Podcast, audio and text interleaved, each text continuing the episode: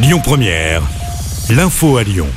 Bonjour à toutes et à tous. Dans l'actualité, un incendie à Vaux-en-Velin s'est déclaré cette nuit dans un immeuble de 7 étages situé au 12 chemin des Barques dans le quartier du Mas du Taureau. Le bilan est lourd. 10 personnes décédées dont 5 enfants, 4 victimes en urgence absolue et 10 blessés légers selon la préfecture du Rhône.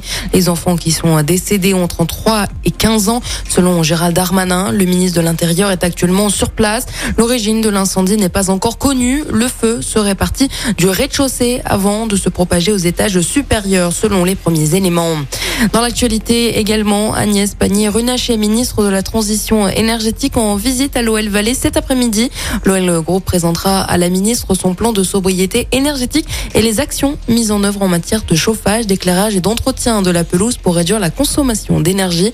La ministre visitera également la nouvelle centrale de panneaux photovoltaïques de l'OL Vallée de 50 000 m2. Affaire des écoutes, Nicolas Sarkozy fixé bientôt sur son sort. Le parquet a requis trois ans de prison avec sursis. Le jugement a été mis en délibéré au 17 mai. En première instance, Nicolas Sarkozy a été condamné à un an de prison ferme.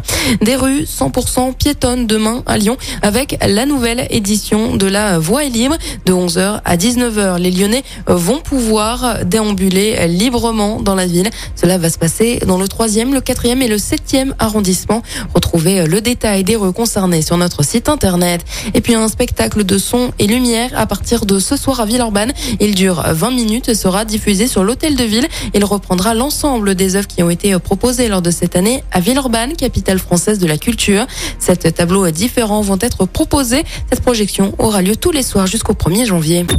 Écoutez votre radio Lyon Première en direct sur l'application Lyon Première, lyonpremière.fr et bien sûr à Lyon sur 90.2 FM et en DAB+.